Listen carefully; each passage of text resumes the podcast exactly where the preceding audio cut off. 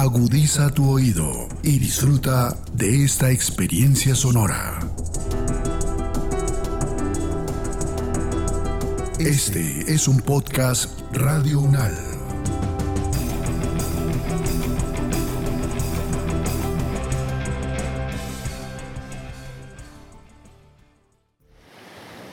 No hay manía más funesta, ni capricho más peligroso que la especulación a la conjetura sobre los caminos que no tomamos. Juan Gabriel Vázquez, El ruido de las cosas al caer.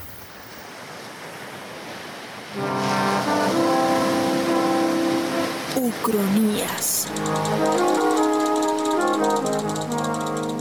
Nuestro mundo visto desde universos que nunca existieron. Les damos la bienvenida a Ucronías, el espacio en el que abrimos ventanas a mundos que nunca existieron. Nuestra guía para hoy será Rosa Emilia Salamanca, directora de la Corporación CIACE con estudios de antropología y trabajadora de asuntos étnicos, paz y derechos humanos. Ella nos guiará en el mundo imaginario en el que, al igual que en el nuestro, Europa buscaba explorar y expandirse hacia nuevos territorios. Sin embargo, en este mundo, el contacto entre las culturas europeas y americanas sucedió de manera muy diferente. Rosemilia, ¿cómo es el mundo que vamos a explorar hoy? El mundo que vamos a explorar hoy es un mundo que tiene la posibilidad de pensarnos América Latina sin la llegada de las misiones, principalmente las misiones católicas, pero también otras misiones que vinieron a evangelizar a las naciones que se encontraban en este territorio. Entonces nos vamos a imaginar un mundo en el que no fue por un lado las armas y por el otro lado la religión las que dominaron lo que en su momento era el territorio propio de las naciones que habitaban acá, en lo que se puede denominar desde el sur el Avia Yala, el mundo sin misiones. ¿Y cómo se llega a este nuevo mundo imaginado?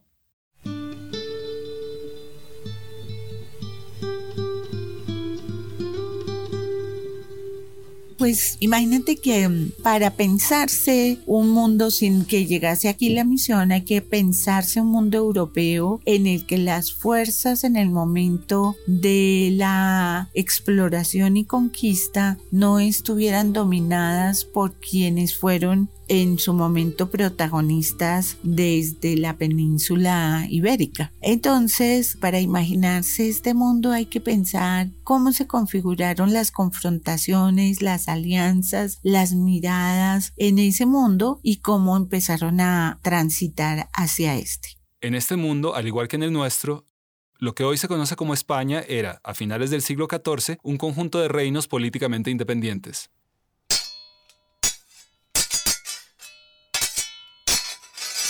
La semilla de la consolidación de un reino español se da cuando el heredero del reino de Aragón, Martí el Jova o Martín el Joven, contrae lo que hoy conocemos como malaria después de una campaña militar y muere algunas semanas después sin dejar herederos. Esto generó un vacío de poder en la corona de Aragón que será llenado con la coronación de Fernando de Antequera, noble de raíces castellanas. La preponderancia de Castilla se consolida en 1469, cuando su nieto, Fernando II, rey de Aragón, se casa con su prima Isabel, reina de Castilla, unificando los reinos.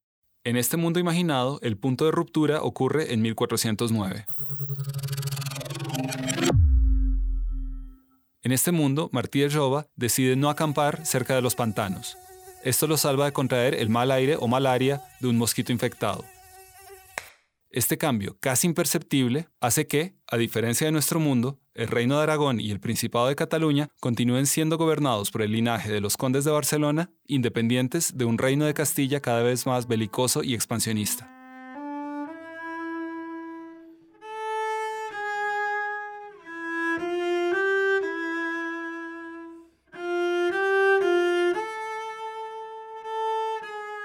Entonces en ese momento la configuración se dio muy distinta. España, mm, los catalanes que estaban muy interesados en hacer una serie de alianzas comerciales, porque en términos comerciales era su mayor interés, digamos los catalanes muy pragmáticos que trabajaban y vivían en el Mediterráneo, pues eran grandes comerciantes Esta configuración política hace que en el Reino de Aragón y el Principado de Cataluña las lenguas y cultura locales se desarrollen sin la influencia del castellano.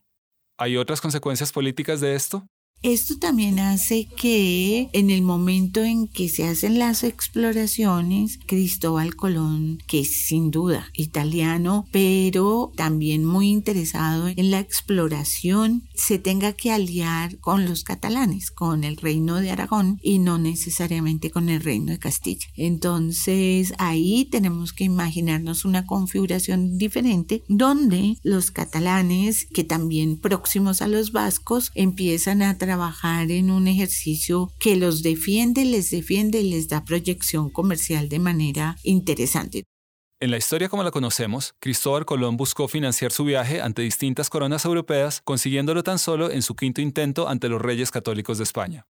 En este mundo imaginado, lo consigue en el octavo intento ante la corona de Aragón, casi diez años después. Jared Diamond, en su libro Armas, Gérmenes y Acero, sostiene que fue precisamente la fragmentación política de Europa la que permitió que innovaciones como la de Colón, al ser rechazadas en un Estado, fueran adoptadas por otros, dándole una ventaja competitiva al continente. Las relaciones de la Corona de Aragón con la Iglesia marcan un carácter diferente a la empresa.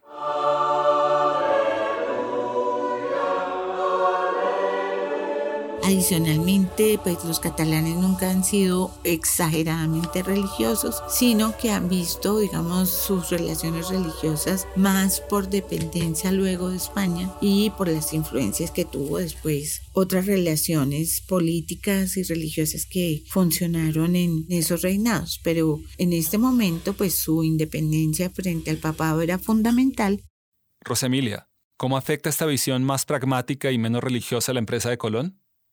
Entonces, ¿eso qué hace? Que los acuerdos que se hacen con Colón exploratorios son acuerdos comerciales, no acuerdos religiosos, porque quienes detentan el poder no son reyes religiosos, sino reyes mucho más pragmáticos en términos de eso. Son mucho más comerciales, digamos, tienen una tendencia de desarrollo más hacia un promover un ejercicio de configuración burgués que hacia la configuración de un ejercicio tan religioso y tradicional. Cuando finalmente parte la expedición de Colón, en 1503, la llegada al nuevo continente y el encuentro de culturas toma un carácter muy diferente. Y en Santo Domingo encuentran la población nativa, que por supuesto les es muy extraña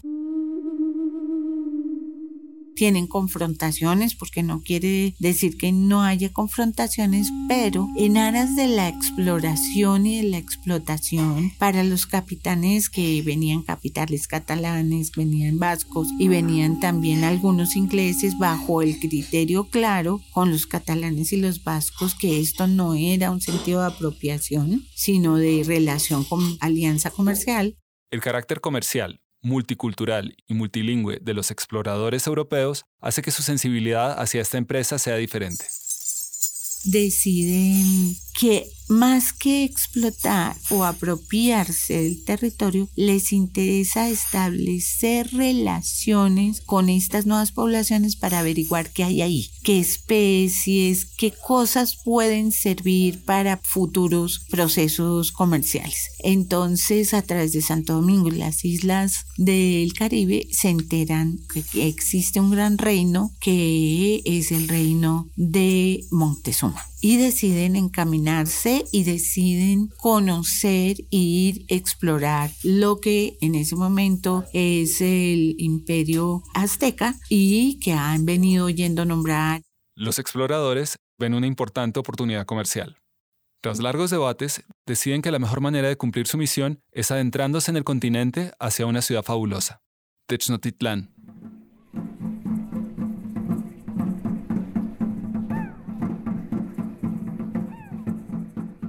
deciden que la manera para entender y saber qué es lo que hay allí es a través de un ejercicio idiomático importante y que tienen que aprender el idioma. Eso no quiere decir que no empiecen a tener traductores, hay un ejercicio muy fuerte. Hay confrontaciones, Montezuma también dice, bueno, ¿quiénes son estos? Y al final, después de idas y vueltas, porque eso es una historia larga de muchas confrontaciones, negociaciones, miedos, bueno, hasta los encarcelan porque cuando llegan los catalanes, pues vienen y los presentan los jefes de las otras islas, pero los jefes tampoco están muy seguros de quiénes son estos locos y traen mucha cosa rara. Traen escopetas, traen pólvora, traen muchas cosas y ya han matado a uno que otro en confrontaciones. Entonces Montezuma, para estar como muy cauto, los encierra. Los encierran durante un tiempo y al único que dejan ahí como en negociaciones que puede salir y que lo alojan en el palacio de Montezuma es al capitán que va al mando, que es un capitán catalán. El recelo entre los dos grupos rápidamente se ve superado por uno de los instintos más fuertes de nuestra especie, la curiosidad. Entonces él decide que va a hablar con este hombre y pasan noches y días conversando. Es una conversación larga, a como lo hacen las naciones que estaban en el Avia Yala. Y a través de Montezuma van conociendo hasta que el capitán le dice que dado que todo su conocimiento y todo lo que sabe, lo invita a ir a Cataluña. El recién coronado emperador Moctezuma ve, en un viaje a Europa con los extranjeros de los que todos hablan, la oportunidad que estaba buscando para consolidar su poder en el imperio azteca. Sin embargo, es una apuesta riesgosa.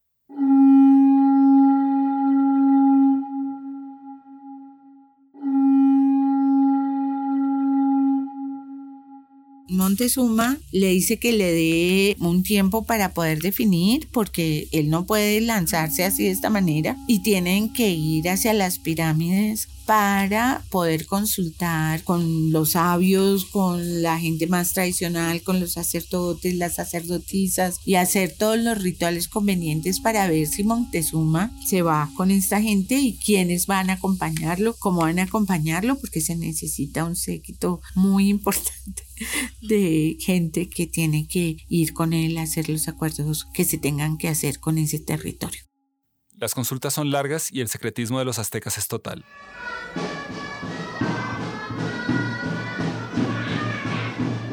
Los europeos se vuelven el centro de atracción de la vida social de Tenochtitlán, la capital azteca.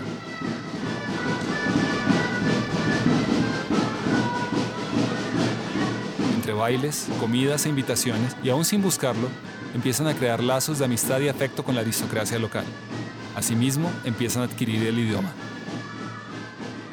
Entonces, después de más o menos unas dos lunas, Montezuma decide, ya han hecho todas las consultas, en algunas de esas consultas han llevado a la gente que llegó y todo a las mismas pirámides, los han puesto a preguntar, a decir, a traducir, a no sé qué, aquí ha habido un importante trabajo de, de aprendizaje idiomático y cultural y deciden que Montezuma sí va a Cataluña.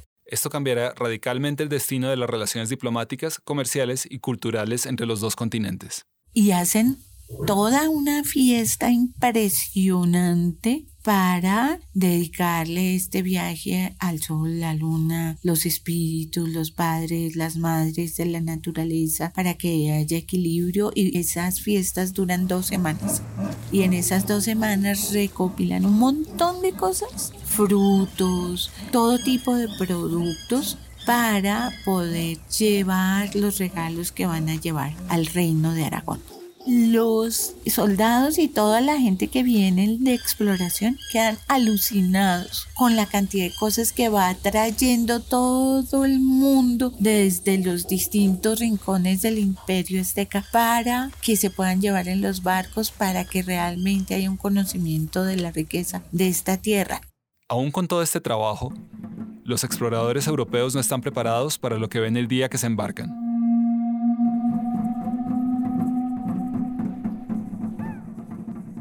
Y ahí es cuando Montezuma, cuando ya va para el viaje, aparece con su mejor tocado de oro para irse en el viaje y a los señores catalanes casi les da un infarto. La fastuosidad y riqueza de la corte azteca, embarcándose con su emperador, dejan sin palabras a los exploradores.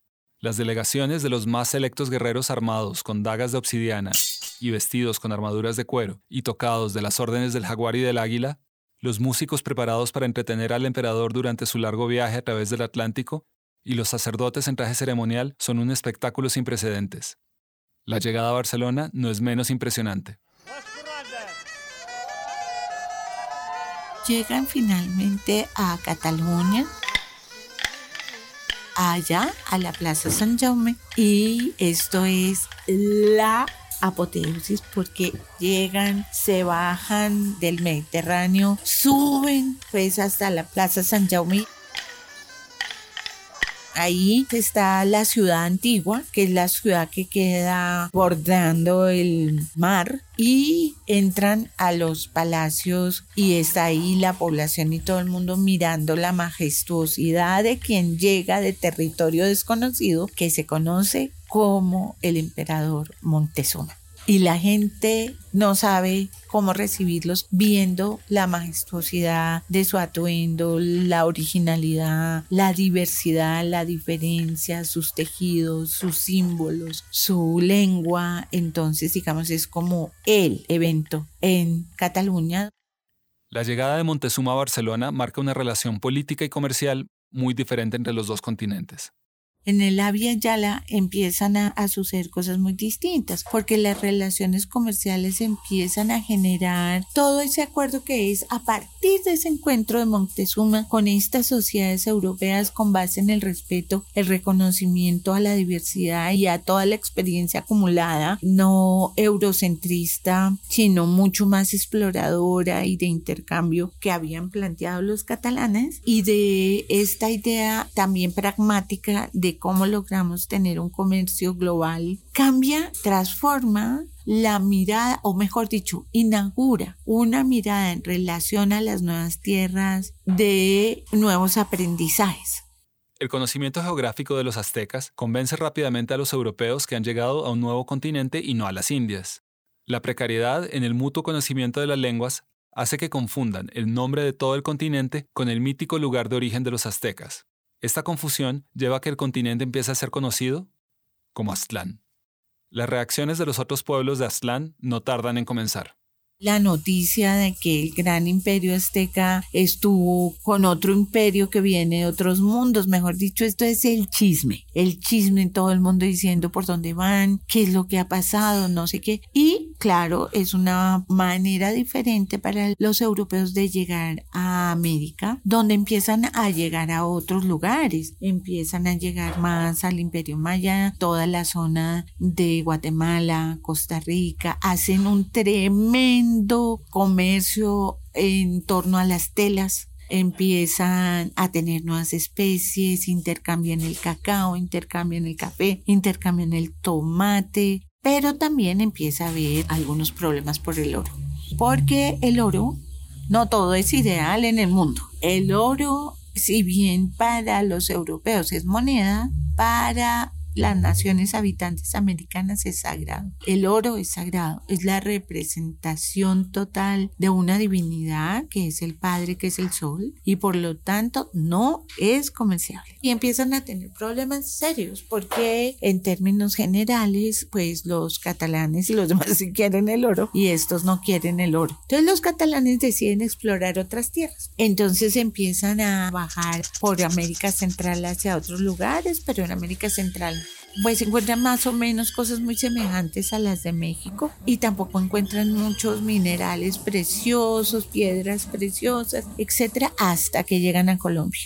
En el sur del continente conocen la leyenda de El Dorado. En aras de preservar las alianzas ya establecidas, los exploradores optan por no buscarlo.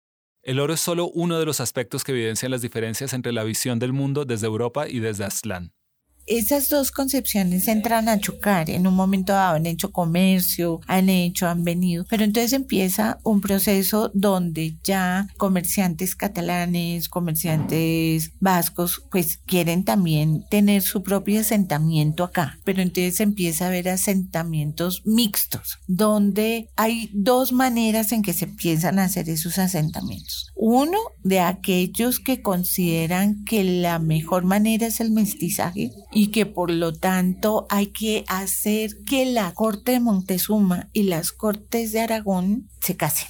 Entonces, que empiece a ver como a la usanza antigua en, en, España y en Europa, que sean los hijos de las cortes quienes empiecen a hacer alianzas. Antes se había pensado en la posibilidad de que un hijo o una hija de Montezuma, la alianza por Aslan prefiere que sea una hija, se case con un hijo proveniente del reinado de Aragón.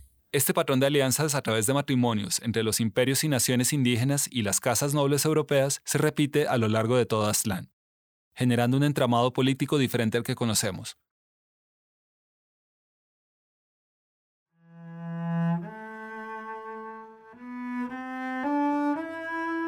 Rosa Emilia, ¿qué significa para los habitantes del continente esta nueva realidad?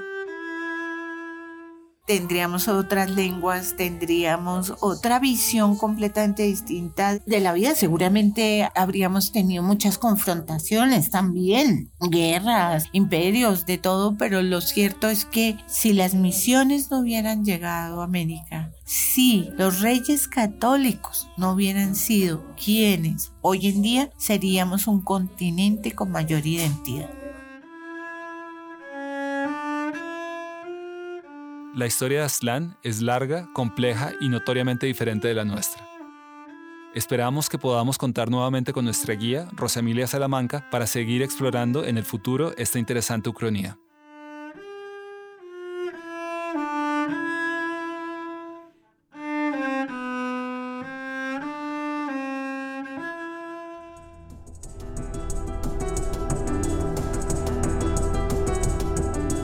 Las opiniones aquí expresadas son de entera responsabilidad de sus autores y solo comprometen a los realizadores de este podcast. No representan necesariamente el pensamiento de Radio UNAL ni la posición oficial de la universidad.